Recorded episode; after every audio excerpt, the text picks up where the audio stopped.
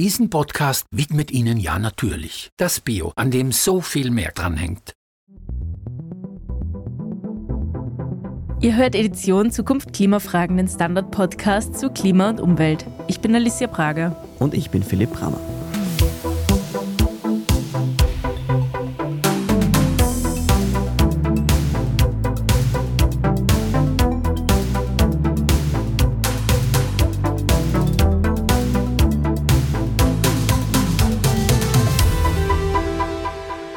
Österreich und seine verfehlten Klimaziele. Es ist wirklich eine never-ending Story. Viele Staaten konnten ihre CO2-Emissionen in den letzten Jahrzehnten stärker reduzieren als Österreich. Hier stagnieren sie nämlich seit 1990. Das liegt vor allem am Verkehr. Mehr Autos und Lkw auf den Straßen bedeuten natürlich auch mehr CO2. Aber warum ist ausgerechnet Österreich so nachlässig beim Klimaschutz? Darüber hast du, Philipp, letztens mit einer Runde aus Expertinnen und Experten beim Standard Zukunftsgespräch gesprochen. Was kam dabei heraus? Warum kommt Österreich beim Klimaschutz nicht in die Gänge? Ja, da wurde heftig debattiert, warum Österreich so ein schlechtes Klimazeugnis hat. Da wurde etwa gesagt, dass Österreich schon sehr früh sehr viel gemacht hat. Wir haben aber natürlich auch diskutiert, wie die Klimawende in Österreich gelingen kann. Und da gab es auch sehr unterschiedliche Meinungen, zum Beispiel, ob der Anstoß für mehr Klimaschutz aus der Politik oder doch durch Druck von der Straße kommen soll. Dabei waren die Klimaforscherin Helga Kromp-Kolb, der Chef des Wirtschaftsforschungsinstituts Gabriel Felbermeier, Mina Hagen-Kanawald von der letzten Generation und der Skifahrer und Umweltaktivist Julian Schütter. Vielen Dank, dass Sie heute alle dabei sind. Ich möchte mit dem Status quo beginnen. Es ist ja kein Geheimnis, dass Österreich, was jetzt die Bekämpfung des Klimawandels angeht, nicht sonderlich gut dabei ist. Also wenn man sich jetzt die Statistik ansieht, wie die Treibhausgasemissionen in den letzten 30 Jahren, 1990 ist immer das Referenzjahr, vermindert wurden, dann ist im EU-Vergleich rangiert der Österreich an den letzten Plätzen. Mich würde interessieren, Frau Kromkolb, warum ist es denn ausgerechnet Österreich, dass er so schlecht da ist? Was macht Österreich da so besonders? Sind es irgendwelche geografischen Gegebenheiten? Ist es der fehlende Wille? Ich weiß es nicht wirklich, also vielleicht können wir hier mehr Klarheit schaffen. Aber ein Aspekt scheint mir zu sein, dass wir in mancher Hinsicht lange Zeit Vorreiter waren. Und äh, so ähnlich wie ein Schulkind, das schon lesend in die erste Klasse kommt, den Anschluss versäumt, wann es nämlich wirklich mitlernen muss, so ähnlich haben wir, glaube ich, den Anschluss versäumt, wann wir aufgehört haben, Vorreiter zu sein und endlich wieder was tun mussten. Wir haben, ich kann mich erinnern, wie wir der EU beigetreten sind, da hatten wir alle Angst, dass wir unsere hohen Umweltstandards verlieren werden, weil die EU so viel schlechter war. Nicht? Und inzwischen ist es so, dass wir schlechter sind als die EU. Das heißt, wir haben einfach den Anschluss verpasst. Ich weiß nicht warum. Es lag nicht daran, dass wir es nicht gewusst haben. Es ist immer wieder darauf hingewiesen worden. Ich muss natürlich auch dazu sagen, die besseren Standards waren weniger klimabezogen, sondern eher Luftqualität, Wasserqualität bezogen. Nichtsdestotrotz, es zeigt, dass die österreichische Bevölkerung an sich durchaus Umweltbewusstsein hat auch die Möglichkeiten hat, also wir sind ja eines der reichsten Länder, die Möglichkeiten hat und auch den Willen hat. Das heißt, es fehlt eher ein bisschen an der Führung, dass das auch tatsächlich dann politisch umgesetzt wird. Mhm. Herr Fellmann, haben Sie vielleicht auch noch eine Erklärung dazu? Warum, was ist da in den letzten Jahren falsch gelaufen? Ja, es ist wirklich nicht ganz leicht, da gebe ich recht. Wir haben die Low-Hanging Fruit relativ früh geerntet, andere nicht. Und wenn wir es mit 1990 vergleichen, ja, zwischen 1990 und 2020 haben wir keinen Fortschritt erzielt bei den territorialen Emissionen. Andere Länder massiven Fortschritt, ja, 30, 40 Prozent minus. Aber wenn man die Pro-Kopf-Emissionen anschaut, da ist die Situation nicht ganz so furchtbar. Ne? Also der Vergleich mit 1990 ist besonders blöder für uns. Was man auch sagen muss, ist, dass wir gewachsen sind. Es gibt Länder in Europa, die deutlich an Bevölkerung verloren haben, die deindustrialisiert haben. Dort sind Minderungen im Vergleich zum Jahr 1990 von 60, 70 Prozent möglich gewesen. Wir sind gewachsen seit 1990, wir haben 15, 16 Prozent mehr Bevölkerung und wir haben Industrie im Land behalten. Andere haben Industrie verloren. Das ist jetzt keine Ausrede. Also ich glaube, dass wir 1990 fast so viel emittiert haben wie jetzt. Das ist keine gute Nachricht, überhaupt nicht. Wir machen seit kurzem Österreichischen Institut für Wirtschaftsforschung in unserer Prognose, nicht nur das BIP, das gerade zu Recht kritisiert wurde, sondern wir machen auch ein bisschen Beyond GDP, wie das heißt. Wir schauen uns die Emissionen an, Treibhausgasemissionen an. Und da sehen wir mittlerweile, dass zu dem Ziel 2040 ein Delta von 24 Prozent ist. Ne? Also das, was im Koalitionsvertrag steht und wo wir sind, da fehlen 24 Prozent Einsparungen, die schon hätten stattfinden müssen wenn man einen linearen Pfad haben möchte. Den Pfad aber, den Sie gezeigt haben, der ist nicht linear, sondern der ist so konvex. Das heißt, am Beginn sparen wir mehr ein. Das sind die berühmten Low-Hanging Fruit. Ne? Am Anfang ist leichter als am Ende.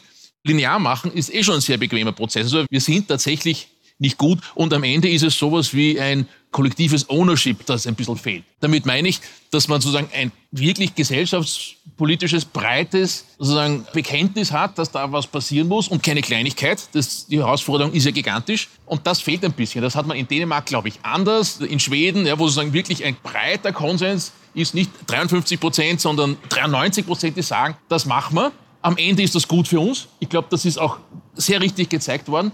Und dieses breite Ownership, das fehlt uns.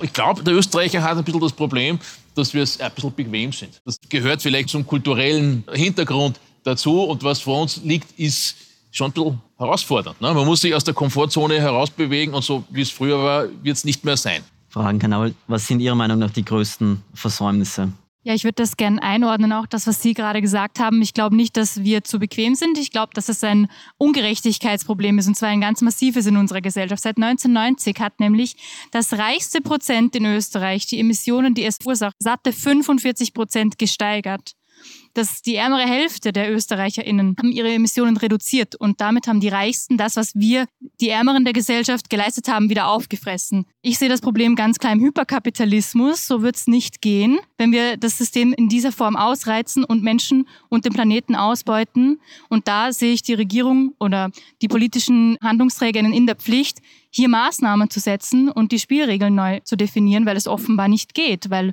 die Leute, die profitieren, sind sehr, sehr reiche Leute und die, die darunter leiden, sind die Ärmsten in unserer Gesellschaft und jetzt gerade die Leute im globalen Süden, die ertrinken und die kollabieren wegen der Hitze. Herr Schütter,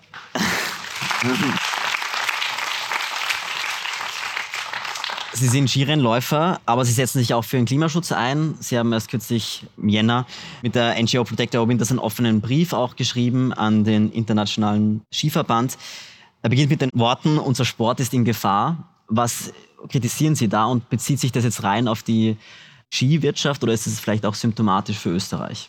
Mit Österreich selber hat der offene Brief jetzt nicht so viel zu tun. Es geht um einen internationalen Skiverband. Also da sind halt alle Länder drinnen, wo Ski gefahren wird und ein paar zerquetschte, wo eigentlich nicht Ski gefahren wird. Ich habe den Brief initiiert, weil ich mich so gewundert habe, wir als SkifahrerInnen, als Outdoor-Sport sehen halt die Auswirkungen vom Klimawandel in unserem Alltag, in unserer Profession. Wir sehen, dass Skifahren existenziell und akut bedroht ist von dieser Krise und trotzdem ja nicht einmal mir genug, bei weitem nicht genug, dass wir das verhindern könnten, diese Katastrophe. Wir sehen sozusagen an dem Ast, auf dem wir sitzen. Und das habe ich nicht verstanden. Und ich habe auch gewusst, dass wahrscheinlich unter den Athletinnen viele gibt, die gleich denken wie ich und habe einer so mit diesem offenen Brief eine Möglichkeit geben, wie es unterschwellig diese Gefühle ausdrucken können. Und es haben auch 500 aktive FIS-Athletinnen unterschrieben. Das heißt, es gibt breites Interesse daran, dass der Sport auch noch länger existiert. Mhm. Damit Österreich noch länger Skifahren kann, müssen natürlich die Emissionen vor allem runter. Österreich hat ja vergleichsweise ehrgeizige Emissionsziele. Also man hat sich ja selbst noch das Ziel der Klimaneutralität bis 2040 gegeben. Die EU will 2050 klimaneutral sein. Herr Felbermeier, Sie führen eben auch Prognosen, Analysen durch. Ist das irgendwo in Reichweite? Ist das Ziel realistisch? Also wenn wir Prognosen machen, dann immer unter der No Policy Change Annahme. Das heißt, wenn wir das, was wir schon an Politik haben, einfach weiterführen. No way. Ja, also wir haben jetzt schon diese 24 Prozent Überschießen und wenn nicht politisch massiv nachgebessert wird, kommen wir da nicht hin. Ja, das braucht man gar nicht lange drüber reden. Ja, von selber kommt das nicht.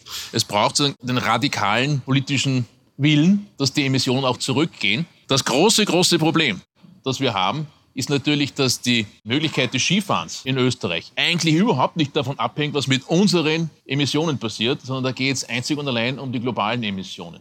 Das ist halt leider das große politische Dilemma, das dazu führt, dass viele Länder zu wenig machen. Weil wenn wir sagen, in Österreich wir dekarbonisieren komplett, wir verzichten komplett auf fossile Energien, dann heißt das noch lange nicht, dass das Skifahren gerettet ist. Das kann heißen, dass überhaupt nichts anders wird. Die Gletscher sind weg, der Schnee im Winter ist weg, aber wir haben die Anpassungskosten. Und das sind reale Kosten. Das kann man alles als Lebensgewinn auch framen. Ich glaube, das muss man so tun, aber das ist schon anstrengend, wenn man sich 50 Jahre sozusagen ans Auto gewöhnt hat, sich vom Auto zu entwöhnen. Das ist nicht etwas, das den Leuten leicht fällt. Deswegen muss man diese globale Dimension einfach mitdenken. Und da tun wir in Europa viel zu wenig. Wir haben über den globalen Süden schon gesprochen. Das ist ganz richtig. Wir müssen, wenn wir jetzt über Entkoppeln mit China reden, ja, müssen wir sagen, gut, wie kriegen wir die Chinesen dazu, dass sie mitmachen beim Klimaschützen? Wie kriegen wir Länder, die sehr viel Wachstum haben, aktuell, also hohe Gradienten, wo das CO2, die CO2-Emissionen am schnellsten wachsen? Das sind Länder in Südasien, das sind Länder in Afrika. Wie kriegen wir die dazu, dass unseren falschen Weg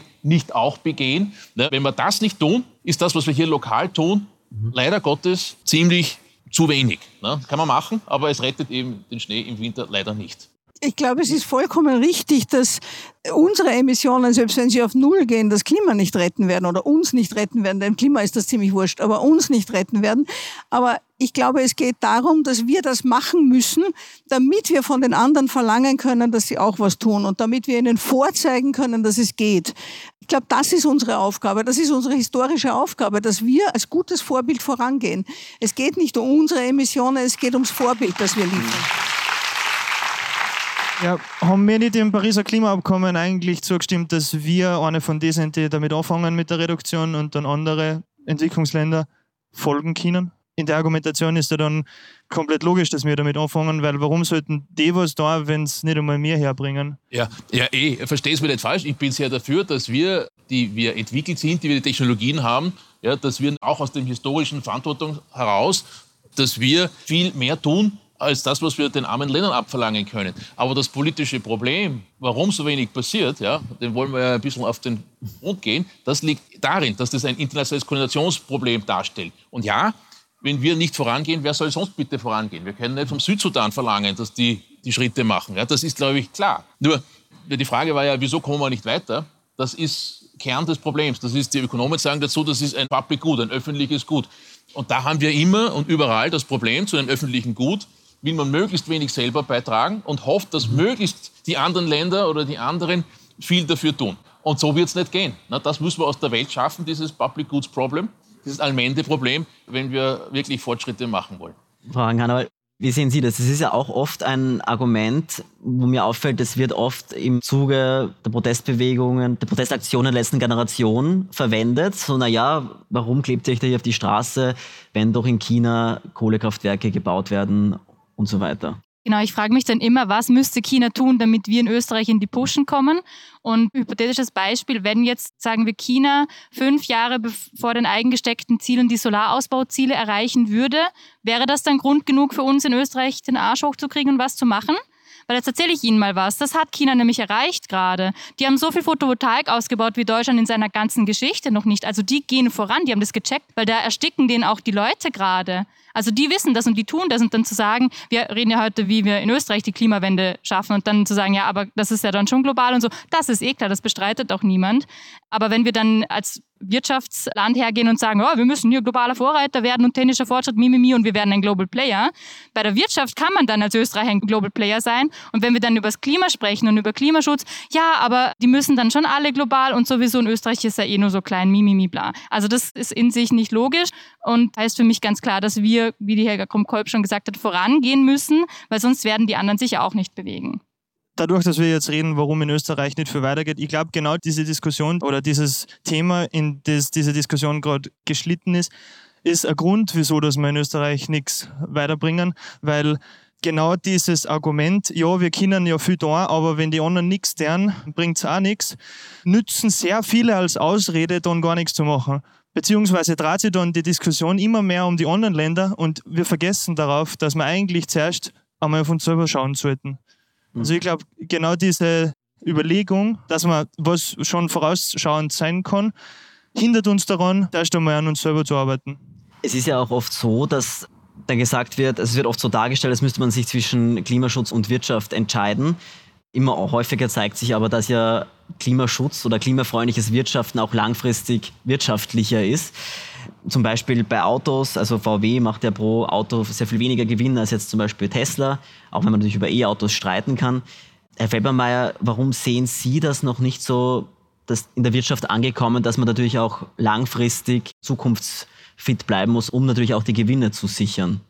Aber ich glaube, das ist schon relativ angekommen. Ne? Und je höher der CO2-Preis ist, umso stärker ist das. Ne? Wir haben vor ein paar Jahren CO2-Preise gehabt in Europa von 20 Euro die Tonne. Jetzt sind wir bei 100. Das ist eine Verfünffachung. Wir glauben, dass wir ungefähr 300 brauchen. Da ist noch Platz.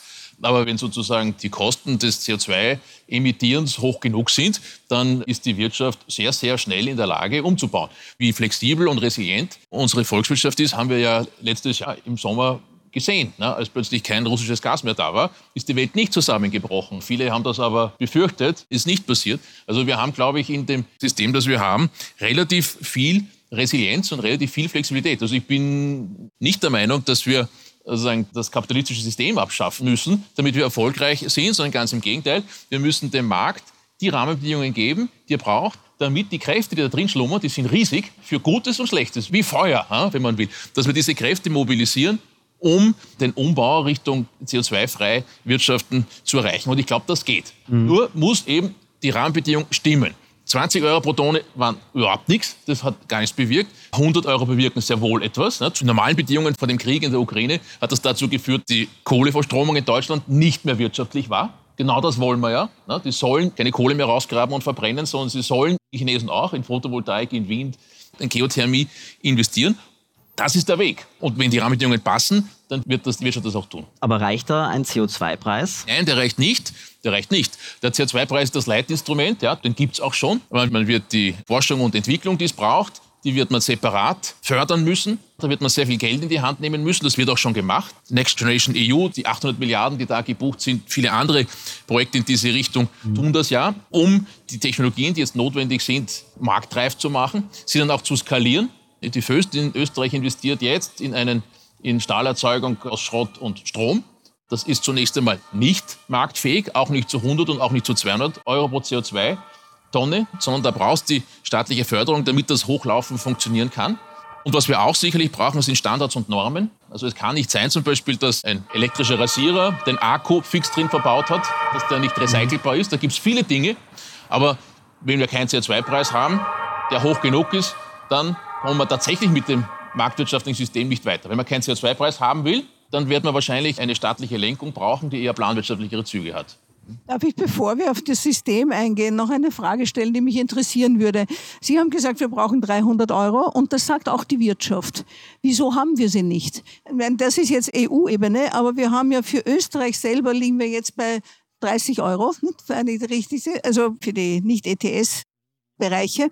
Wenn die Wirtschaft schon sagt, sie braucht mehr, wenn die Wirtschaftswissenschaft sagt, sie braucht mehr, wieso funktioniert es nicht? Wieso ist, einigt sich die Politik dann trotzdem auf einen Preis, der einfach zu niedrig ist, der keine Wirkung haben wird? Ja. Woran liegt das? Ja, also es liegt sicherlich nicht an uns, die wir das immer wieder sagen. Auch, ne? Wir haben uns als die aber Ihre Einschätzung würde mich interessieren. Woran liegt es wirklich in Österreich? Sind die Interessensvertretungen keine Interessensvertretungen mehr? Ha, es liegt vor allem also bei der Einführung der CO2-Bepreisung bei Sprit, die Angst vor den Gilets jaunes eine enorme. Ne? Also Politik hat Angst und durchaus nicht zu Unrecht, wenn man sieht, was anderswo passiert, dass eine massive CO2-Bepreisung von der Bevölkerung nicht mitgetragen wird. Ja schon, aber da muss man sehen, dass in Frankreich unmittelbar vorher die Reichensteuer reduziert wurde und dass es keinen öffentlichen Verkehr gibt. Also wir haben ja andere Bedingungen. Nicht? Ja, eh. Sie, Sie haben mich gefragt, warum die Politik nicht den Empfehlungen folgt die das WIFO und andere und Sie und viele, ne, Weltklimarat und andere immer auf den Tisch legen. Ne? Aber mhm. das ist diese Angst davor, ne, dass der Wähler das nicht mitträgt. Ja? Ob die Angst berechtigt ist, ich würde es bezweifeln. Ich glaube, dass es viel, dass das stark die Frage ist, wie wird das Narrativ geschildert? Ja, ist es ein Narrativ der Zumutung oder ist es ein Narrativ, das Hoffnung geben kann? Ich bin auch kein Fan der Verzichtsrhetorik. Ich glaube, es ist nicht gerechtfertigt. Aber es ist eher die Frage, jetzt müssen wir investieren, damit es in Zukunft besser ist. Die Frage, ich glaube, dass dieses große Narrativ, das die Bevölkerung mitnimmt, in manchen Ländern schon da ist. In Skandinavien würde ich das behaupten. In Mitteleuropa, Frankreich inklusive, nicht. Und warum das der Fall ist, liegt an uns allen. Das nicht an Ihnen, weil Sie, Sie, machen, Sie, Sie machen Ihren Job, aber wahrscheinlich auch an mir und an anderen, die die Dinge noch nicht gut genug erklären, sodass die Politik sieht, ja, das würde die Bevölkerung mittragen. Aber das ist die Angst vor der Niederlage an der Wahlurne.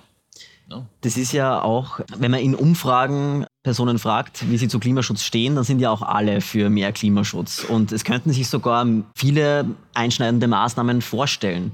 Warum kommt es dann in der Bevölkerung nicht an? Was ist da Ihr Blick? Das ist eine gute Frage. Ich glaube, dass viel daran liegt, also die Leute wären schon bereit dafür und mir dann auch nicht sicher, dieses Argument mit Angst vor Wählerstimmenverlust und so. Wir machen in Österreich keine Mehrheitspolitik. Wenn wir Mehrheitspolitik machen würden, zwei Drittel der Menschen sind für eine Vermögensteuer, dann hätten wir eine Vermögensteuer. Aber das haben wir ja auch nicht. Die gewählten VolksvertreterInnen, die müssen jetzt Entscheidungen treffen, die vielleicht jetzt unpopulär sind, aber in 20, 30 Jahren gut sind für uns oder, wie soll ich sagen, lebenssichernd für uns.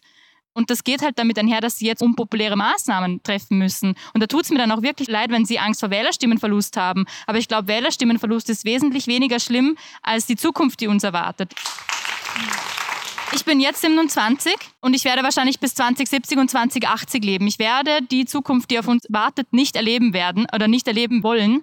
Das bedeutet nämlich ab 2050, wenn ich so alt bin wie meine Eltern, Dürrekatastrophen, Ernteausfälle, Hitzen. Das möchte ich nicht erleben. Und schon gar nicht möchte ich für meine Eltern, die jetzt 60 sind, dass sie wie die anderen 850 Leute in Deutschland an der Hitze sterben. Die haben einen ruhigen Ruhestand verdient, die haben ihr Leben lang gearbeitet und die werden an der Hitze sterben. Weil wir noch überlegen, ja, hm, da gibt es vielleicht einen Wählerstimmenverlust und mimimi. Ich glaube halt, dass die Regierung am Futterdrog ist und dass die Geld bekommen von der Fossilindustrie oder sagen wir, ich glaube nicht, das ist so, das ist ja nachgewiesen. Und dass sie deswegen nicht handeln.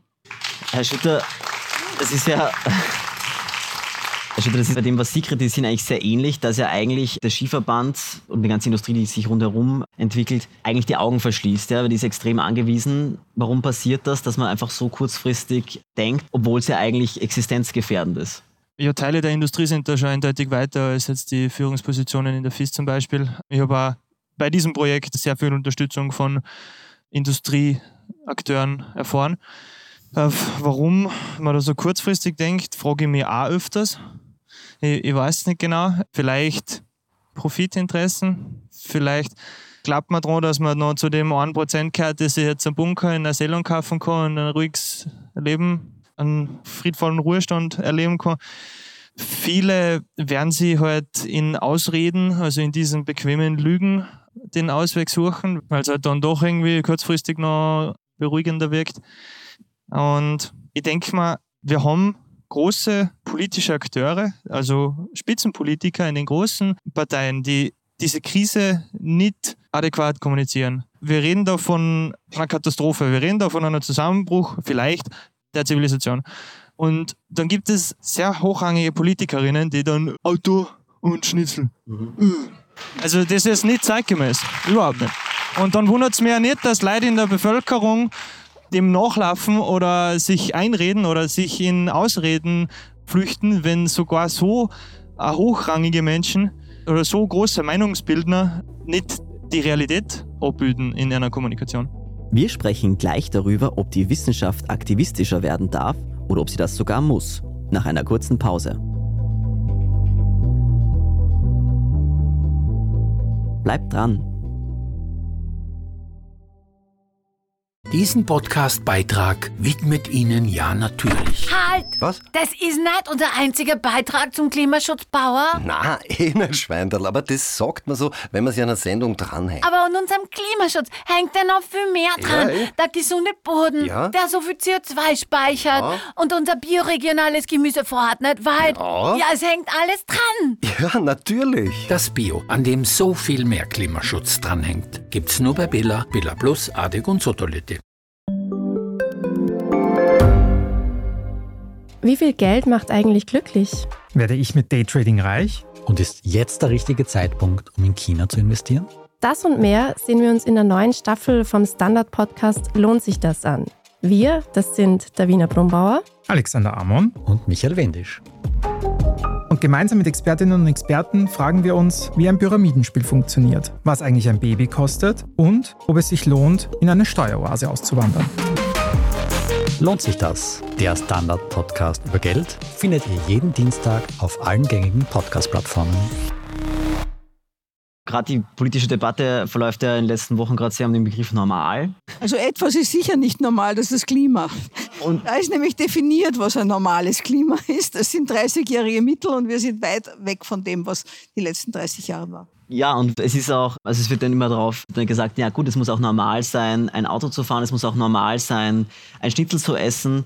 Vielleicht Frage in die Runde. Es geht, ist auch schon um Verzicht gegangen und so weiter. Muss man vielleicht das den Menschen anders kommunizieren? Wird das in Zukunft noch normal sein? Oder muss man auch sagen, ja, das wird es in Zukunft auch geben, aber halt anders? Also meines Erachtens wird es nicht normal sein, und zwar egal, ob wir was tun oder nichts tun. In dem einen Fall sozusagen geordnet, dass wir uns ein Leben gestalten, damit wir die Sachen, die uns wirklich wichtig sind, beibehalten können und auf den Firlefanz verzichten, der uns jetzt umgibt. Im anderen Fall wird es uns genommen werden. Das heißt, also das Leben, so wie wir es jetzt kennen, das wird so nicht weitergehen. Weder in dem einen Fall noch im anderen Fall. Und da denke ich, wäre es wesentlich vernünftiger zu gestalten, als über uns hereinbrechen zu lassen. Ja, ich finde ich finde die Debatte an sich höchst bedenklich, weil ich glaube, oder es ist, glaube ich, offenkundig, dass die Debatte nur dazu dient, damit Kanzler Nehammer davon ablenken kann, was er alles versäumt hat, seit 2019 zu tun. Das Gesundheitssystem ist nämlich immer noch am Anschlag. Die Pflegekräfte sind völlig überlastet. Wir haben immer noch kein Klimaschutzgesetz und das liegt nicht an den Grünen, die das nicht vorlegen würden, sondern an der ÖVP, die es konsequent und erfolgreich blockiert.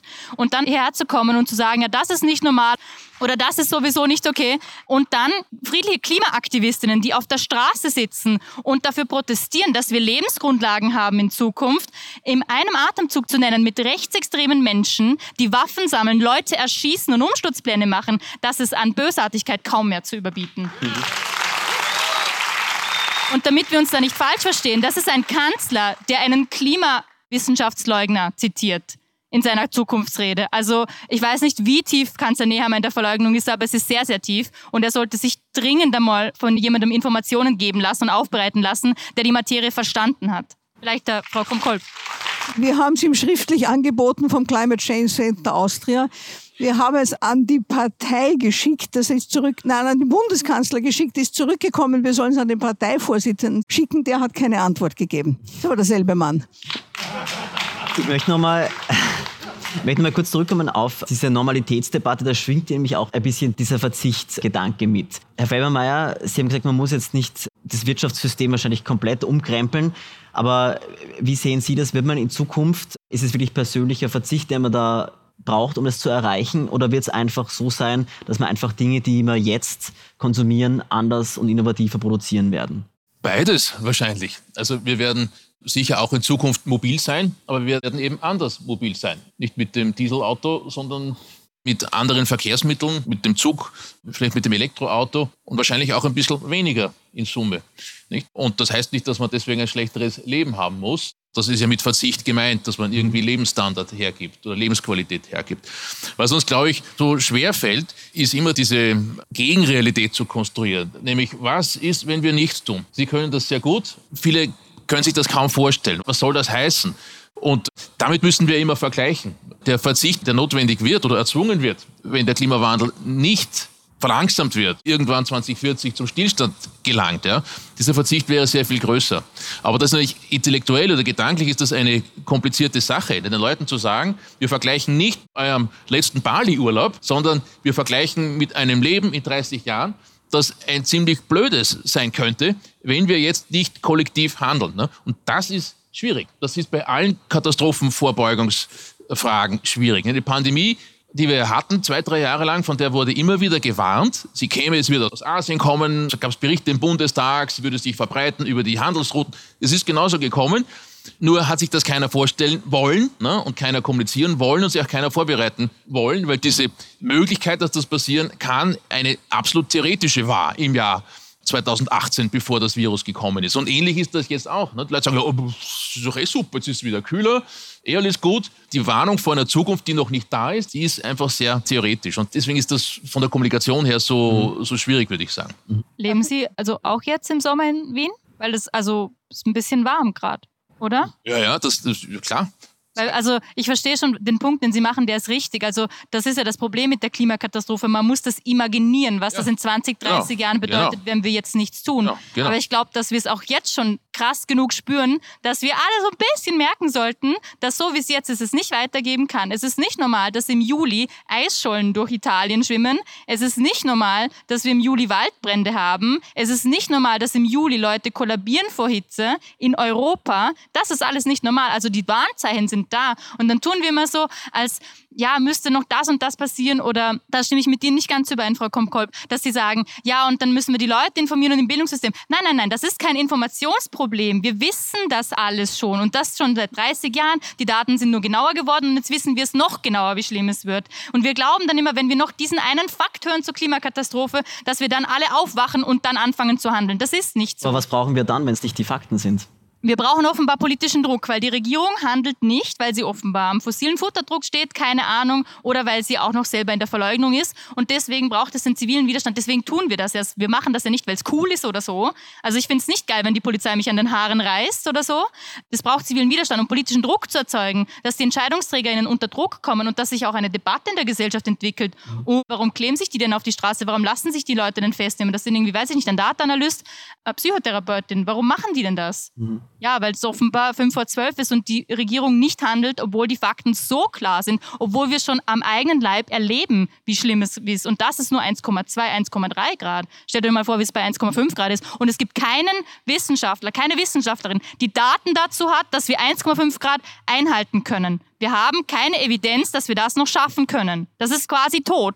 Das heißt, wir steuern auf 2 oder 3 Grad zu. Aber reicht es dann, wenn sich eben nur so eine sehr eher kleine Gruppe von Menschen so solchen Widerstand leistet? Ja, das ist eine gute Frage. Das wäre auch meine Frage an zum Beispiel Sie. Sie sind ein mächtiger Mann. Tun Sie genug? Nutzen Sie Ihren Einfluss genug? Gehen Sie jeden Tag ins Büro und sagen den Leuten, mit denen Sie arbeiten, hey Leute, wir müssen hier was tun. Wir müssen unseren Einflussbereich nutzen. Aber das frage ich auch Sie, die im Publikum sitzen und klatschen, wenn ich was sage. Tun Sie genug? Engagieren Sie sich, weil die Zeit, wo wir langsam nicht politisch sind oder nur zu Hause am Küchentisch mit der Familie darüber reden, die ist vorbei. Dieses Privileg, das haben wir nicht mehr. Wir müssen alle aktiv werden. Nicht aktiv zu sein bedeutet, stillschweigend zu legitimieren, dass es so weitergeht, wie es jetzt ist. Es ist mir egal, ob Sie mit uns auf die Straße gehen und sich ankleben oder ob Sie in die Gemeindepolitik gehen und sich da engagieren. Aber Hauptsache, Sie tun was. Sie müssen bitte alle aktiv werden. Sie werden alle gebraucht. Sie haben es verstanden. Bitte, bitte, bitte nutzen Sie Ihren Handlungsspielraum Werden Sie aktiv, sprechen Sie mit Leuten, engagieren Sie sich irgendwo, bei uns, irgendwo anders. Wir sind nachher noch ein bisschen da, wir können noch sprechen. Bitte werden Sie aktiv, Sie alle. Es ist natürlich, es ist natürlich wichtig, dass die Menschen für das Thema Start machen. Frau Kromkolb, wie sehen Sie das? Wie soll sich die Wissenschaft in der Klimakrise verhalten? Soll man einfach still und leise vor sich weiter forschen, neutral berichten? Also das ist, grad, das ist gerade eine internationale Diskussion in der Klimaforschung, ob wir das Richtige tun. Ich meine, wir haben geforscht, wir forschen weiter, wir haben Ergebnisse geliefert, die seit 30 Jahren am Tisch liegen, aber keine Wirkung hatten. Das heißt, das ist im Moment eine wirkliche Frage in der Klimawissenschaft. Es hat zum Beispiel den Vorschlag gegeben, dass die Klimawissenschaftler streiken sollen, dass sie einfach keine Berichte mehr schreiben sollen, weil ohnehin keiner sich dran hält. Wir sind dann zum Ergebnis gekommen, das ist vielleicht nicht das Beste, die beste Möglichkeit, die Diskussion findet statt. Wir wir haben jetzt gerade vom, im Rahmen eines Projektes, das Uninetz heißt, haben wir gerade einen Vorschlag gemacht, eine Grundsatzerklärung, einen Diskussionsvorschlag, wie die Universitäten sich ändern müssen, damit die Absolventen besser in der Lage sind, mit der Problematik umzugehen. Wir müssen ja letzten Endes Leute ausbilden, die nicht Wissen anhäufen, sondern die Fähigkeit haben, sich mit den Veränderungen, in den Veränderungen zurechtzufinden und Problemlösungen anzubieten, und zwar für komplexe Probleme, wo nicht ein einzelner Wissenschaftler sagen kann, so geht's und so geht's nicht, sondern wo wir wirklich zusammenarbeiten müssen, um zu Ergebnissen zu kommen. Und im Übrigen natürlich, wir können auch immer nur Vorschläge machen und eigentlich die Entscheidungen muss die Politik treffen. Aber sozusagen, man bemüht sich und wir haben an der Reaktion der Rektorate gemerkt, dass wir offensichtlich schon auch einen Nerv getroffen haben. Die waren nicht erfreut über unsere Vorschläge. Das ist die eine Seite. Die andere Seite ist, dass wir uns ja auch hinter die Demonstranten gestellt haben. Wir haben sofort, wie die Fridays for Future so heftig angegriffen wurden, weil mal Schüler ja am Freitag nicht streiken dürfen, nicht die Schule schwänzen dürfen, haben wir uns hinter sie gestellt, haben mit ihnen gemeinsam öffentliche Vorlesungen gemacht. Wir haben uns jetzt hinter die letzte Generation gestellt, das heißt, wir tun auch mehr als nur im Hörsaal stehen oder zu forschen. Aber wir sind durchaus in einer Findungsphase, wo sozusagen, wo unsere Aufgaben liegen und wo sie aufhören, weil es ist einfach ein Unterschied, ob man Wissenschaftler ist oder Aktivist ist oder Politiker ist. Wir sind politisch nicht legitimiert. Das heißt, wir können der Politik Vorschläge machen, zeigen, dass etwas nicht ausreicht und so weiter, aber wir können nicht die Entscheidungen treffen. Dazu sind gewählte Politiker in einer Demokratie da. Herr Fellmermeier, Wie sehen Sie das als Wissenschaftler? Ja, also ich kann vieles unterschreiben von dem, was schon gesagt wurde. Was mich immer wieder stört in der Diskussion ist, man sagt, die Politik. Ne? Die Politik, das sind wir alle. Und das ist auch das, was wir tun können oder was ich tun kann oder was wir hier gerade tun, ist nämlich das Thema in die Diskussion bringen, die Dringlichkeit unterstreichen, die Handlungsoptionen, die ja da sind, immer wieder und wieder auf den Tisch legen. Zum Beispiel, dass wir eine vernünftige CO2-Bepreisung brauchen, dass die 35 Euro nicht genug sind. Aber wir sind natürlich, ich auch nicht, wir sind keine Aktivisten. Und das passt auch nicht zum Ethos des unparteiischen Wissenschaftlers. Die Frage ist, ob wir genug tun. Das ist eine sehr gute Frage. Ich habe drei Töchter, die sind ein bisschen jünger als Sie, aber nicht viel. Die Meine Eltern lieben mich. Meine Eltern sind aktiv bei der letzten Generation. Ja, genau. Also die, deswegen stelle ich mich auch die Frage, die Sie gestellt haben, die stelle ich mir und werde sie für mich beantworten müssen, ob ich genug tue oder nicht oder was ich noch mehr machen kann. Ich glaube, das ist eine Frage, die wir uns alle, die wir alle stellen, die wir uns alle stellen müssen.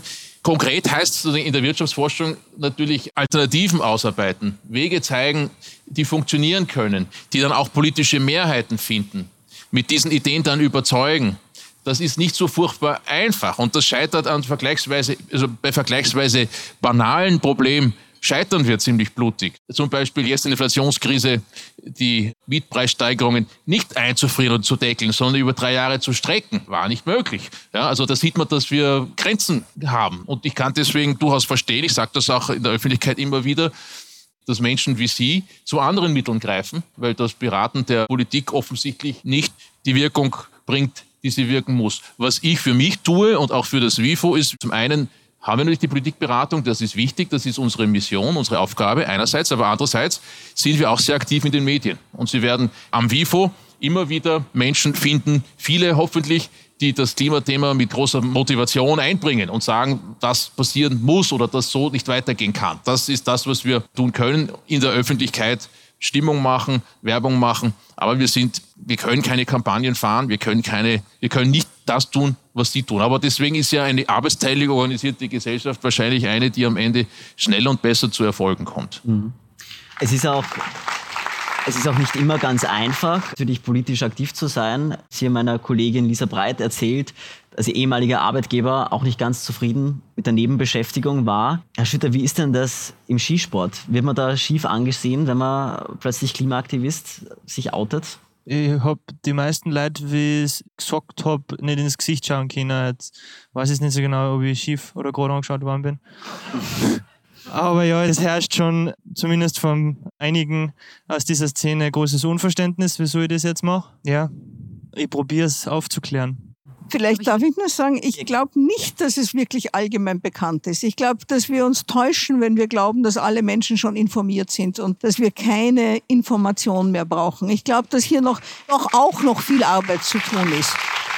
Genau, kleiner Nachsatz auch, ganz genau finde ich auch. Und theoretisch wissen und vom Handlungsbedarf überzeugt sein, das sind halt wirklich zwei ziemlich unterschiedliche Dinge. Das ist, glaube ich, der Knackpunkt, weil die Leute wissen, ja, das 1,5 Grad Ziel halten wir nicht ein, aber die wissen nicht, wenn wir das 1,5 Grad Ziel nicht einhalten, dann bedeutet das 2050, wenn ich so alt bin wie meine Eltern, Dürrekatastrophen, Hungersnöte, Nahrungsmittelknappheiten. Das muss kommuniziert werden. Und da sehe ich die Medien in der Pflicht, das auch so in dieser Drastigkeit, wie wir es jetzt haben, zu kommunizieren weil das heißt dann immer nur, oh ja, wir halten die Klimaziele nicht ein, aber das wird nicht eingeordnet. Und auf der anderen Seite auch die Regierung. Die Regierung muss die Menschen über die tödliche Bedrohung, die uns bevorsteht, informieren. Warum höre ich darüber nichts? Die Situation ist unglaublich schlimm, aber das wird nicht so kommuniziert. Den Leuten wird eingeredet, ja, ihr könnt euer Schnitzel essen das ist ja alles nicht so schlimm und wir sind doch alle ganz normal und die, die sich an die Straße picken, das sind irgendwie Extremisten, die genau gleich schlimm sind wie Nazis, die Leute erschießen. Vielleicht dann noch eine Überlegung. Dystopien machen den Leuten Angst und Angst führt zu Realitätsverweigerung. Man will, was schrecklich ist, will man nicht wahrhaben. Vielleicht müssen wir auch mehr tun, was Sie zu Beginn Ihres Vortrags gemacht haben, nämlich zu zeigen, dass ein besseres Leben daraus entstehen kann. Sozusagen ein bisschen utopisch. Die Welt ist tatsächlich eine bessere und wir wollen die bessere Welt erreichen und uns dafür einsetzen, statt Angst zu machen, dass jetzt der Wald hinter einem Haus abbrennt. Das nein, nein, keine, ich weiß schon, ich weiß also schon. Wir, wir sind als Aktivistinnen Ja, ja. der Feueralarm dieser Gesellschaft Ja. und diese Utopie zu zeichnen, das ist Aufgabe der Regierung. Das sind Leute, die gewählt wurden dafür, die Geld dafür bekommen, das zu tun. Den Leuten zu sagen, hey, wenn wir das und das tun, dann können wir so und so ein schönes Leben haben. Ich würde halt meinen, es gehört eine positive Aussicht auf ein besseres Leben mindestens auch dazu, um zu überzeugen. Und äh, die dystopische Vorstellung, the end is near, das bewirkt möglicherweise Realitätsverweigerung. Vielleicht ist das einer der Gründe, warum nichts weitergeht, weil man mit diesen Bildern, die Welt brennt, nicht ins Handeln kommt, sondern in die Schockstarre und in die Realitätsverweigerung. Ich bin kein Psychologe, aber das könnte doch sein, oder? Frau Konkolb? Darf ich da vielleicht über ein, Experiment in den USA berichten? Da sind Patienten, die herzkrank waren und die ja zu viel getrunken, gegessen, geraucht haben und zu wenig Sport gemacht haben, die standen vor einer Operation, einer Herzoperation, also Herztransplantation. Und man weiß, dass die Aussicht auf diese Herztransplantation und dass das ja keine leichte Operation ist und dass sie nicht immer gut ausgeht, diese Angst, die bewirkt bei sieben Prozent der Patienten eine Umstellung ihres Lebensstils. Und dann hat man ein, mit Unterstützung einer Versicherung hat man ein Experiment gemacht mit 300 solchen Menschen und hat sie ein Jahr lang begleitet mit Psychologen, mit Ernährungswissenschaftlern und so weiter und hat angefangen damit, dass man sie gefragt hat, was würden sie gern wieder machen, wenn sie gesund wären? Und mit diesem Bild vor Augen sind sie ein Jahr lang begleitet worden. Und dann war das Forschungsgeld aus, wie das so üblich ist. Und ja, drei Jahre später haben sie diese selbe Gruppe, Kohorte, noch einmal angeschaut. Und über 80 Prozent haben ihr Leben geändert und haben keine Operation gebraucht. Mhm. Das heißt, das Bild, wo möchte ich hin, was Schönes möchte ich wieder erreichen und ein bisschen Information, wie komme ich dorthin, das hat genügt, um die Leute drei Jahre lang dabei zu halten und letzten Endes ihnen die Operation zu ersparen. Und in dem Sinn glaube ich wirklich, dass wir viel mehr Energie darauf verwenden müssen, zu zeichnen, was können wir erreichen, was können wir. Und da würde ich auch, Sie haben vorhin Lebensstandard, Lebensqualität in einem genannt. Ich glaube, das sind zwei grundverschiedene Dinge. Ich glaube, wir werden Lebensstandard verlieren, aber Lebensqualität gewinnen. Und ich glaube, Lebensqualität ist das, was das Leben leben lebenswert macht. Und der Lebensstandard ist so ein, ein Nebenprodukt, das halt im Moment im Vordergrund steht, aber das nicht eigentlich den Wert des Lebens ausmacht. Das heißt, ich glaube, wir sollten unterscheiden zwischen Lebensstandard und Lebensqualität. Aber was ist denn was wäre denn so ein positives Bild, das man von der Zukunft zeichnen könnte, statt eben ein Schreckensbild? Weil es geht ja doch vor allem darum, auch etwas nicht zu verlieren. Ja, ich glaube, auf jeden Fall ist ein Teil davon Entschleunigung, weniger Dinge, weniger Arbeit, weil wenn wir weniger Sachen brauchen, müssen wir auch weniger arbeiten. Vielleicht auch eine fairere Entlohnung. Wir haben jetzt gesehen bei der Corona-Krise, dass die Leute, die wirklich wesentlich sind, die sind, die ganz schlecht bezahlt sind. Ist das sinnvoll? Also da, glaube ich, kann sich sehr viel ändern. Und dann, ich meine, wir wissen alle, dass wir sehr gern, ich weiß nicht, ausgelatschte Schuhe tragen oder irgendein altes T-Shirt, das wir nicht hergeben wollen. Mhm. Aber es wird uns eingeredet, wir müssen ständig Neues haben. Das werden wir nicht mehr brauchen. Wir können Sachen länger verwenden verwenden, weil sie haltbarer sind, weil sie reparierbar sind. Wir können wahrscheinlich vieles selber reparieren, weil wir wieder einen Zugang zu den Sachen haben. Wir werden wahrscheinlich einiges in der Ernährung anders haben. Wir werden nicht mehr mit einem Völlegefühl abends ins Bett gehen, weil wir noch ein halbes Schnitzel verdrucken müssten, sondern wir werden wahrscheinlich mit einer leichten Gemüse, einem leichten Gemüse Nachtmahl schlafen gehen. Mhm. Also ich glaube, es wird einfach sehr vieles sein, was viel angenehmer ist und was auch viel, was man direkt spürt. Also mhm. es ist nicht etwas, etwas, wo irgendwer einem sagt, das ist gut für dich, sondern wo man es auch direkt spürt. Ich will noch gern kurz über konkrete Lösungen sprechen. Natürlich ist auch Konsum ein großer Teil der CO2-Emissionen, aber besonders viel ist natürlich die Energieerzeugung. Jetzt laut vorläufigen Zahlen sind die CO2-Emissionen 2022 im letzten Jahr um 6 Prozent gesunken.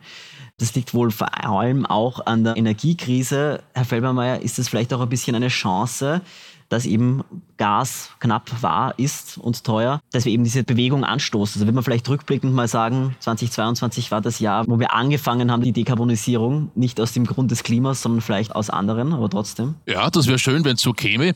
Das letzte Jahr ist ein gutes Beispiel dafür, dass Preissignale zu Veränderung führen. Wenn das Überheizen der Wohnung plötzlich sehr teuer wird, dann findet es nicht mehr statt. Dann sieht man den Pulli an und merkt, es geht auch so. Und die Lebensqualität, vielleicht nicht der Lebensstandard, da muss ich nur drüber nachdenken, aber die Lebensqualität ist vielleicht gar nicht schlechter geworden, weil mit einem Pulli ist auch ganz fein. Also ich glaube, dass das letzte Jahr zeigt, dass Anreize preislicher Art, dass die was auslösen können.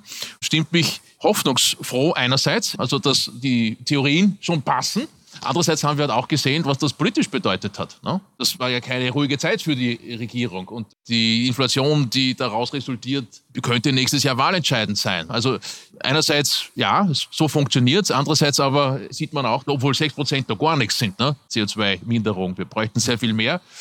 Allein auf den linearen Pfad zurückzukommen, müssten wir 24 einsparen, nur auf dem Pfad zu sein.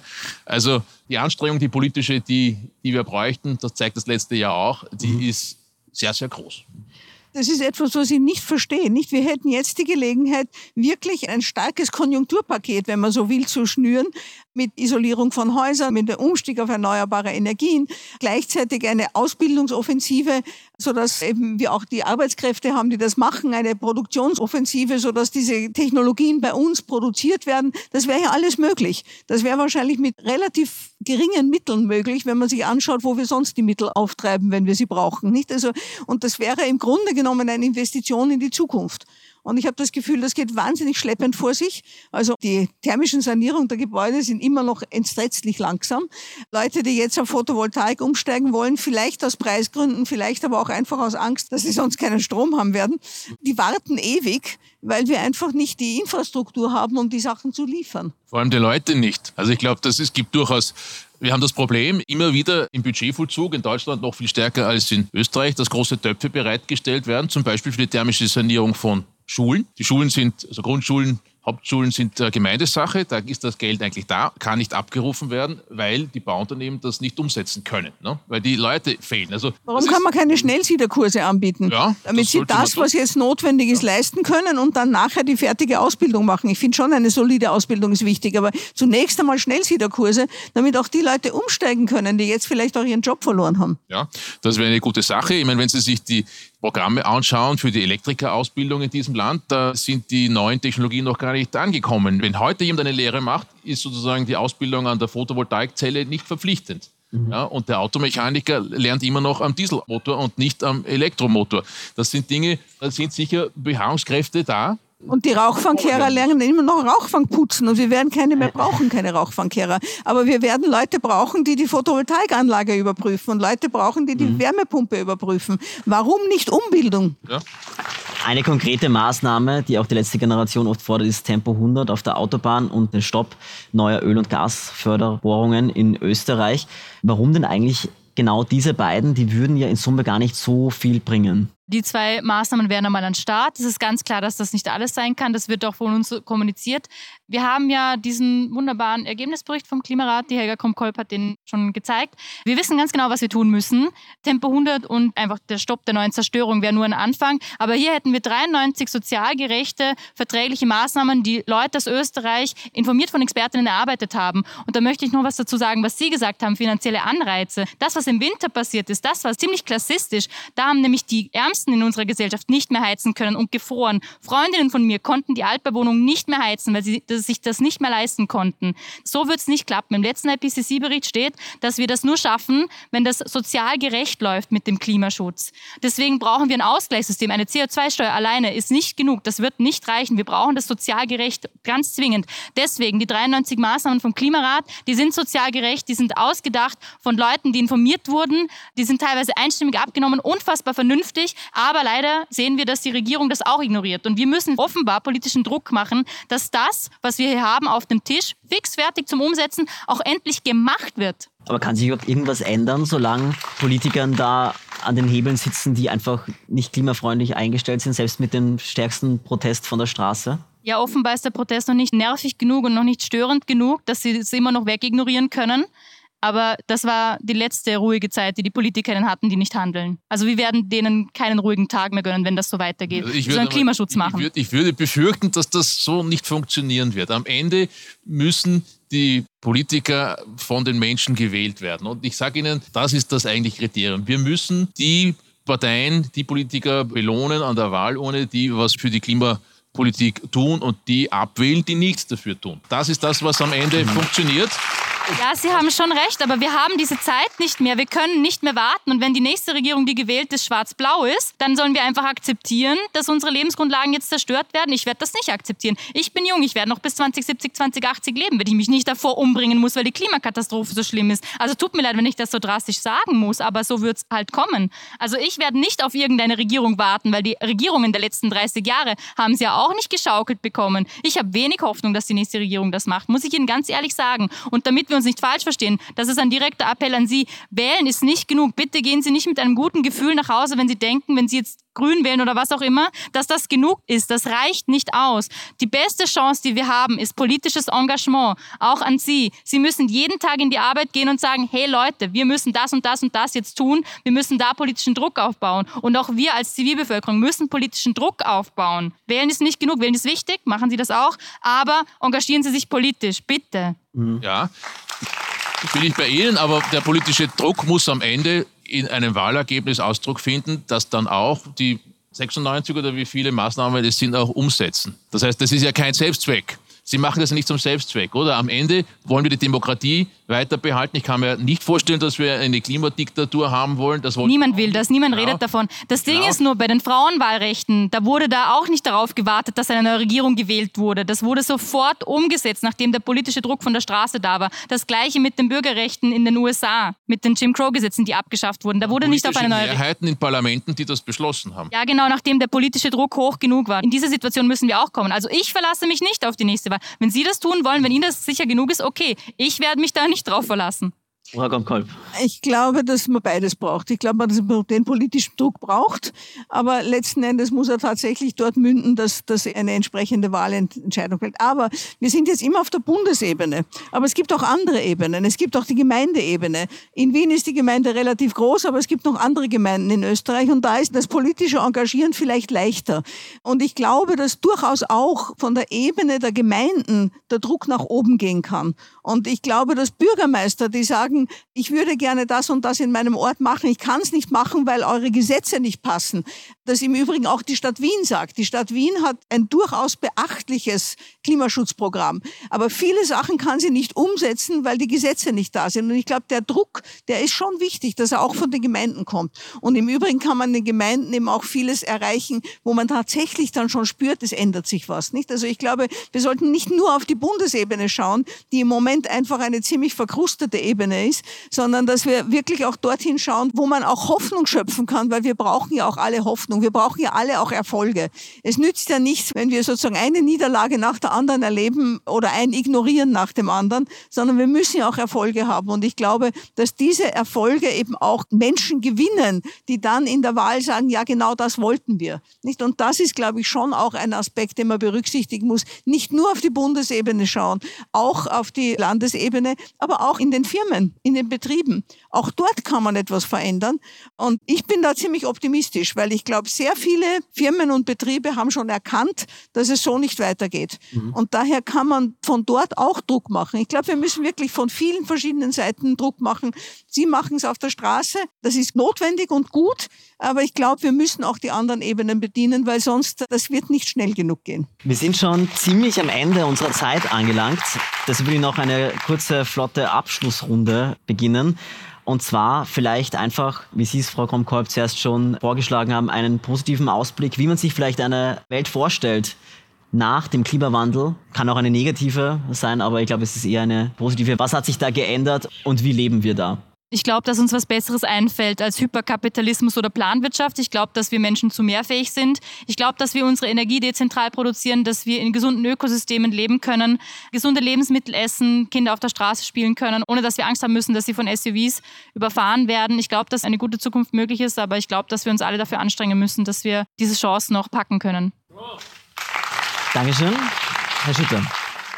Ich stelle mir eine gute Zukunft so vor, dass ich mir keine Gedanken mehr darüber machen muss, wie ich mich verhalten muss, damit ich nicht meine Lebensgrundlagen zerstöre. Damit, indem es einfach keine Angebote mehr gibt, die ich konsumieren könnte, die jetzt diesen Genozid da verursachen. Also, ich will in den Supermarkt gehen, halb verschlafen, hungrig, vielleicht verkatert, will irgendwie in ein Regal greifen und will nicht die Angst haben, dass ich da jetzt was erwischt habe, womit ich die Zerstörung meiner Lebensgrundlagen be Felmermeier. Also ich bin grundsätzlich Optimist, obwohl es manchmal schwer fällt, wenn man auf die Zahlen schaut. Ich glaube, dass wir mit dem demokratischen System, das wir haben, mit dem System der sozialen Marktwirtschaft die besten Voraussetzungen haben, diese Menschheitsbedrohung abzuwenden.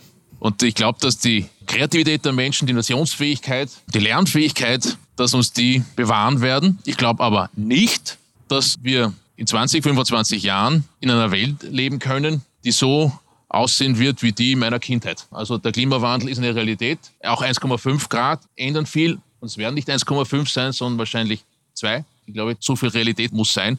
Ich denke auch, dass wir deswegen nicht nur darüber nachdenken müssen, wie wir sozusagen den Klimawandel verhindern können. Das müssen wir tun, aber nicht nur, sondern wir müssen uns auch die Frage stellen, wie wir uns anpassen. Und wenn das auch noch sozusagen eingeht ins Überlegen, dann behalte ich mir jedenfalls meinen Optimismus. Dankeschön. Frau Tomkoll. Also ich glaube, wir werden in einer Welt leben, in der es wieder mehr Werte gibt als Geld. Wo man wieder Werte hat, die was anderes sind als Geld, wo andere Sachen wichtig sind, wo Geld wieder zu dem wird, was es eigentlich ursprünglich war, ein Tauschmittel, das den Tausch erleichtert. Und damit auch sozusagen die Rangordnung nicht mehr so klar ist. Wir sind jetzt gerankt danach, wer verdient wie viel, aber sozusagen, dass jemand ein guter Tischler ist oder ein liebender Vater ist oder was immer, das zählt nicht im Vergleich zu dem, was er verdient. Und davon, glaube ich, werden wir wegkommen, weil genau das ist es, was uns dann dazu bringt, dass wir mit der Natur im Einklang leben können. Und darum geht's ja letzten Endes. Also ich glaube, das ist ein völlig falsches Bild von der Zukunft. Da ist nämlich kein Wert dahinter, sondern ich glaube, wir werden eine andere, wir werden viel mehr und viel vielfältiger wieder Werte haben. Und wenn wir tatsächlich den Klimaschutz schaffen wollen, dann müssen wir auch in einer friedlichen Welt leben. Und dann wird es auch Frieden geben. Einerseits, weil eine fairere, gerechtere, nachhaltigere Welt auch zugleich eine Voraussetzung für Frieden ist, aber andererseits Frieden auch eine Voraussetzung für den Erfolg dieser Entwicklungen. Und das gilt jetzt nicht nur für Europa, das gilt für die ganze Welt. Das ist, glaube ich, mit eine wesentliche Motivation, dass die Menschen in Frieden leben können miteinander und eben die Werte schätzen, die Sie für wichtig halten. Danke. Vielen herzlichen Dank an die Gäste auf der Bühne fürs Dabeisein und fürs Mitdiskutieren und für die Keynote. Ich hoffe, Sie, liebes Publikum, haben heute etwas mitgenommen. Einen schönen Abend, kommen Sie gut nach Hause. Danke. Das nächste Zukunftsgespräch findet übrigens am 12. September im Theater im Park statt. Dieses Mal geht es um die Zukunft der Arbeit wie wir arbeiten und vor allem wie lange und ob die Arbeitszeitverkürzung nicht ohnehin unausweichlich ist. Für Abonnentinnen und Abonnenten des Standard gibt es mit dem Code Zukunft 2023 40% Rabatt. Mehr dazu auf dst.at slash zg-arbeit. Wenn euch der Podcast gefällt, dann bewertet uns doch auf eurer Podcast-Plattform für Rückmeldungen, Anregungen und Kritik. Schreibt uns bitte am podcast.derstandard.at. Wenn ihr uns unterstützen wollt, dann könnt ihr das mit einem Standard-Abo tun oder indem ihr Supporter werdet. Mehr dazu auf abo.derstandard.at. Wir sind Alicia Prager und Philipp Bramer. Diese Folge wurde produziert von Christoph Krubitz. Die nächste Folge Edition Zukunft Klimafragen erscheint in zwei Wochen. Für heute bedanken wir uns fürs Zuhören. Bis bald.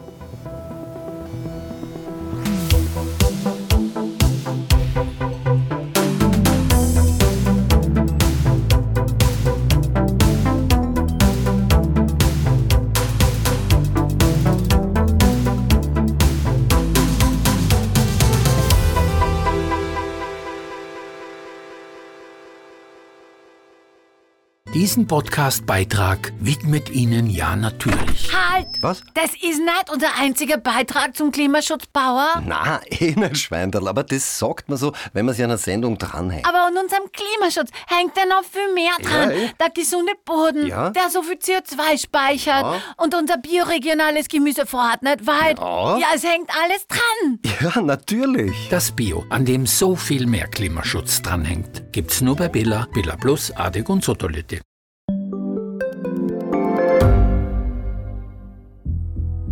Was ich nicht nachvollziehen kann, ist, warum an jedem Unrecht immer ich schuld sein soll. Ein Korruptionsskandal jagt den anderen. Österreich hat in den letzten 30 Jahren viel über Klimaschutz gesprochen, aber zu wenig getan. Die Politik verschläft die Klimakrise. Die Behörden haben alles richtig gemacht. Fehler vergisst man, statt daraus zu lernen. So sind wir nicht. So ist Österreich einfach nicht. Aber wie ist Österreich dann? Das wollen wir bei Inside Austria herausfinden. Wir blicken auf die großen österreichischen Skandale. Von Ibiza bis Ischgl. Wir wollen wissen, wer dafür in der Politik die Verantwortung trägt. Und wir schauen genau hin, wo Österreich über seine Grenzen hinaus mitmischt. Vom Wirecard-Skandal bis zum Ukraine-Krieg. Das ist Inside Austria von Standard und Spiegel. Jeden Samstag eine neue Folge, überall, wo es Podcasts gibt.